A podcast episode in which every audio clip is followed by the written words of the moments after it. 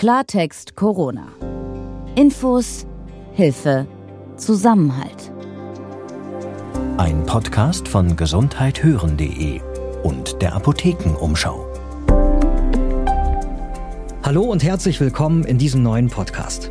Wir sind gesundheithören.de und wir gehören zur Apothekenumschau. Bei uns arbeiten Ärzte, die auch Journalisten sind. Einer von ihnen ist Dr. Dennis Ballwieser. Er ist der Leiter der wissenschaftlichen Redaktion hier im Haus. Einen schönen guten Tag. Wir wollen Sie zusammen ab sofort täglich durch die Corona-Zeit begleiten. Genau, wir beantworten jeden Tag Ihre Fragen zu der aktuellen Situation, wollen Ihnen Orientierung bieten und wenn wir es schaffen, Ihnen in dieser verwirrenden Zeit auch etwas Zuversicht zu geben, dann freut uns das besonders. Vor allem aber wollen wir eins, Sie mit seriösen, gut verständlichen und aktuellen Informationen versorgen.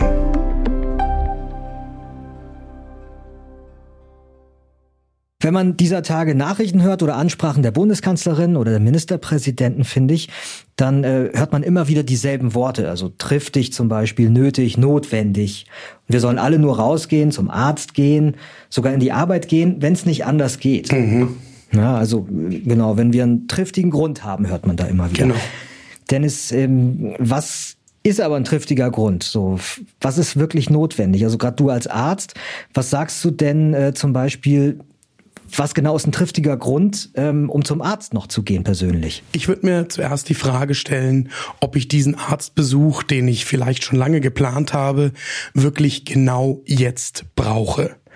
Die Frage ist auch, muss ich zu meinem Hausarzt? Wir wissen alle, dass die Hausärzte im Moment überfordert sind. Genau, der Hautarzt könnte ich mir denken, hat jetzt gerade nicht so wahnsinnig viel äh, zu tun durch die aktuelle Situation. Und genauso muss ich mir überlegen, ob ich meinen lange ausgemachten Check-up, den jährlichen beim mhm. Hausarzt genau jetzt wahrnehmen muss oder ob ich den vielleicht auf die Zeit nach der Corona-Krise verschieben kann. Ganz anders sieht's natürlich aus, wenn ich jetzt gerade erkältet bin, so wie du ja auch, äh, wie man hört.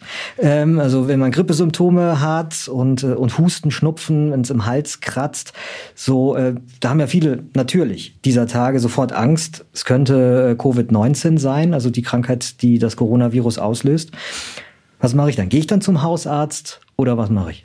Also, wenn man so wie ich jetzt so eine raue Stimme hat aufgrund einer Erkältung und dann die anderen typischen Symptome dazu, Husten, Fieber, dann stellt sich die Frage, was mache ich? Was ich auf keinen Fall mache, ich renne nicht sofort in die nächste Hausarztpraxis, ich renne auch nicht sofort in die nächste Ambulanz, sondern dann ist ganz wichtig, ich rufe an. Ich kann entweder bei meinem Hausarzt vor Ort anrufen oder ich rufe bei der 116 117 an, die ist bundesweit geschaltet, da wird mir weitergeholfen. Es gibt auch örtlich unterschiedliche Telefonnummern von den lokalen Gesundheitsämtern, die werden typischerweise auf den Webseiten der Landratsämter oder der Städte und Gemeinden veröffentlicht. Und da wird mir gesagt, wie ich mich vor Ort am besten verhalte. Wir haben ja zum Beispiel auch die Einrichtung in vielen Gemeinden mittlerweile, dass es Drive-In-Tests gibt für diejenigen, die wirklich die einschlägigen Symptome haben. Und die müssen dann gar nicht mehr in die Hausarztpraxis kommen, sondern fahren in diesen Drive-In, bekommen da den Test gemacht und können direkt weiterfahren. Anderes Thema sind Therapien, die man äh, eigentlich verordnet bekommen hatte. Ergotherapie, Physiotherapie oder Logopädie oder sowas. Ähm, da hat die Bundesregierung gesagt, ist nicht lebensnotwendig. Die Praxen wurden alle zugemacht. Ähm, aber was ist denn jetzt mit Menschen, die, die wirklich gerade akut da ein Thema haben, die auf Therapien eigentlich angewiesen sind, zum Beispiel, weil sie gerade operiert wurden frisch und, äh, und dann eine Physiotherapie wirklich brauchen, weil, weil sonst vielleicht die ganze Operation äh, umsonst war und man nachher nochmal ähm, operieren muss. Also zumindest könnte diese Angst ähm, aufkommen. Also was, was, wie sollen solche Leute sich verhalten? Im akuten Notfall wird es Regelungen geben. Das wird bundesweit unterschiedlich gehandhabt, aber man wird immer direkt nach einer Operation oder auch nach einer akuten Verletzung die Möglichkeit haben, Physiotherapie zu bekommen. Was nicht geht, ist die auf einen längeren Zeitraum und im chronischen eher ausgelegte Dauerversorgung. Da müssen jetzt Pausen eingehalten werden, weil wir auch sehen müssen, dass wir das Personal in der Physiotherapie im klinischen Bereich so gut wie möglich vor einer Ansteckung schützen, weil wir sie dauerhaft brauchen werden. Ein weiteres Thema, über das ich äh, wirklich gern mit dir sprechen möchte, Dennis, das ist das Thema Mundschutz, weil da habe ich wirklich den Eindruck, da herrscht nach wie vor ähm, Verwirrung bei den Leuten, denn ähm, es hieß ja ähm, immer lange so, diese Masken sind knapp, also bitte normaler Bürger, kauf jetzt nicht dir große Vorräte, weil Fachleute brauchen's. So. Gleichzeitig, wenn man nach Asien guckt, also man sieht ja Bilder aus dem asiatischen Raum, da läuft so gut wie jeder mit so einem Ding rum. Deine Einschätzung, also brauche ich so ein Ding oder nicht? Der Mundschutz ist vor allem an einer Stelle notwendig und das ist im Krankenhaus. Wer den Mundschutz wirklich dringend braucht, sind Ärztinnen und Ärzte, Pflegekräfte und verschiedene andere, die im Krankenhaus rund um die tatsächlich infektiösen Patienten arbeiten. Wir haben nach wie vor die Situation, dass es die Masken nicht in der Menge gibt, dass wir jetzt die gesamte Bevölkerung mit dem Mundschutz ausstatten könnten. Wir müssen auch unterscheiden, der Mundschutz, den wir alle aus Fernsehserien kennen, wie ihn zum Beispiel der Chirurg oder der Narkosearzt im OP tragen, der hat eine Funktion, nämlich den Patienten vor den Atem und den, vor allem den Tröpfchen, die beim Sprechen entstehen oder die vielleicht auch beim Husten entstehen, im Operationssaal zu schützen. Das heißt, der Schutz ist eigentlich für denjenigen, der den Mundschutz nicht trägt, normalerweise da. Es gibt spezielle Masken, die tauchen auch jetzt immer wieder auf, die sogenannten FFP3-Masken. Die schützen tatsächlich denjenigen, der die Maske trägt vor der Ansteckung.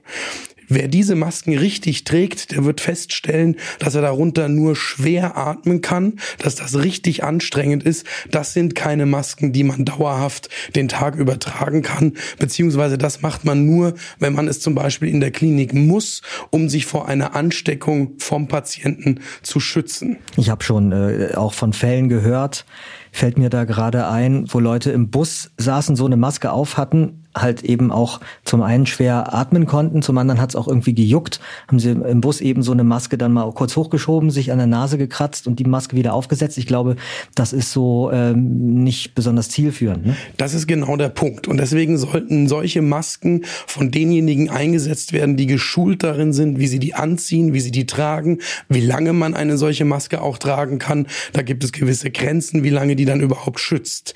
Jetzt zurück zu der Frage, ob wir alle auf der Straße eine Maske tragen sollten. Es mag sein, dass es sowohl psychologisch als auch tatsächlich von dem Verhalten her etwas mit uns machen würde, wenn wir alle auf der Straße solche Masken tragen würden. Und es würde tatsächlich zumindest so die feuchte Aussprache zurückhalten. Ich bezweifle aber, dass das bei uns jetzt so, wie es in asiatischen Ländern ja in Wahrheit auch schon lange üblich ist, sich schnell hier gesellschaftlich durchsetzen wird. Und im Moment geht es mir vor allem darum, dass sichergestellt sein muss, dass diejenigen, die wirklich die Masken brauchen, in der ärztlichen Praxis, an den Teststationen, in den Kliniken ausreichend Masken zur Verfügung haben. Und deswegen sollten wir uns im Privatbereich und in der Öffentlichkeit nicht damit aufhalten, sondern wir sollten uns an die Regeln halten. Möglichst wenig Kontakt zu Menschen überhaupt, Abstand halten von am besten zwei Meter. Und wenn ich niese oder huste, dann tue ich das in meine Armbeuge oder in ein Taschentuch, das ich anschließend entsorge. Was ich auch auch gelesen habe, ist, dass Mode- und Textilunternehmen jetzt auch anfangen, solche Masken ähm, zu produzieren. Selbst die Schneiderei des Theaters in Koblenz zum Beispiel stellt jetzt solche, solche Masken her. Ähm, und sowas selbst nähen zu Hause ginge ja theoretisch auch. Was hältst du davon? Also, es gibt wissenschaftlich keine Belege dafür, dass die industriell produzierten Masken vor einer Infektion auf der Straße schützen. Insofern ist auch die Frage nicht so sehr, ob das jetzt medizinisch oder wissenschaftlich etwas bringt. Da ist eher die Frage, ob wenn ich jetzt so einen bunten Mundschutz trage, ob ich dann mein Verhalten so auch anpasse, dass ich mich eher an die Regeln halte, die wir sowieso einhalten wollen. Also es ist mehr so ein psychologischer Effekt, oder? Das wäre zumindest die Hoffnung. Es gibt noch etwas anderes. Wir haben auch schon gehört von Industrieunternehmen, die in Absprache mit offiziellen Stellen jetzt jetzt in die Produktion von solchen industriell gefertigten Masken einsteigen, die dann auch wiederum den Anforderungen genügen, die im medizinischen Bereich gestellt werden. Aber das sind ja auch Masken, die dann wiederum den Kliniken und den Arztpraxen zur Verfügung gestellt werden sollen. Okay, das habe ich, glaube ich, soweit verstanden. Ähm im Übrigen hat ähm, das Robert Koch Institut sich heute zum ersten Mal vorsichtig optimistisch gezeigt. Ähm, das Wachstum der Zahl der Neuinfizierten, das scheint sich nämlich leicht abzuschwächen und das scheint auch an den getroffenen Vorkehrmaßnahmen zu liegen. Ähm, außerdem hat die Zahl derer auch zugenommen, die wieder gesund geworden sind. Ich denke, wir können ganz, ganz vorsichtig optimistisch sein und zwar dahingehend, dass wir hier vielleicht erleben, dass diese harten Maßnahmen, die wir gerade erleben, tatsächlich etwas bringen. Und es sollte ein Ansporn sein, sich jetzt an diese beschlossenen Regeln zu halten und bestmöglich mitzumachen. Denn die Hoffnung kann dann sein, dass wir das gemeinsam durchstehen und dann auch wieder Licht am Ende des Tunnels sehen und darauf hinarbeiten können, dass wir wieder zu normalen Umständen kommen. Licht am Ende des Tunnels sehen wir hoffentlich auch im äh, Verlauf dieser neuen Podcast-Serie, was deine Stimme angeht, Dennis. Wir hören dich ja jetzt jeden Tag in diesem Podcast und hoffen mal, dass mit jeder Folge deine Stimme wieder ein bisschen mehr zurückkommt. Da arbeiten wir darauf hin. Mein Name ist Peter Glück. Und ich bin Dr. Dennis Ballwieser. Und wir sind täglich mit einer neuen Podcast-Folge für Sie da. Wenn Sie Fragen haben, dann beantworten wir die gerne. Und wenn wir nicht weiter wissen, holen wir uns Experten dazu, die es wissen. Fragen schicken Sie bitte per E-Mail an redaktion.gesundheithören.de. Und am besten abonnieren Sie uns dann verpassen Sie keine neue Folge. Klartext Corona. Ein Podcast von gesundheithören.de und der Apothekenumschau.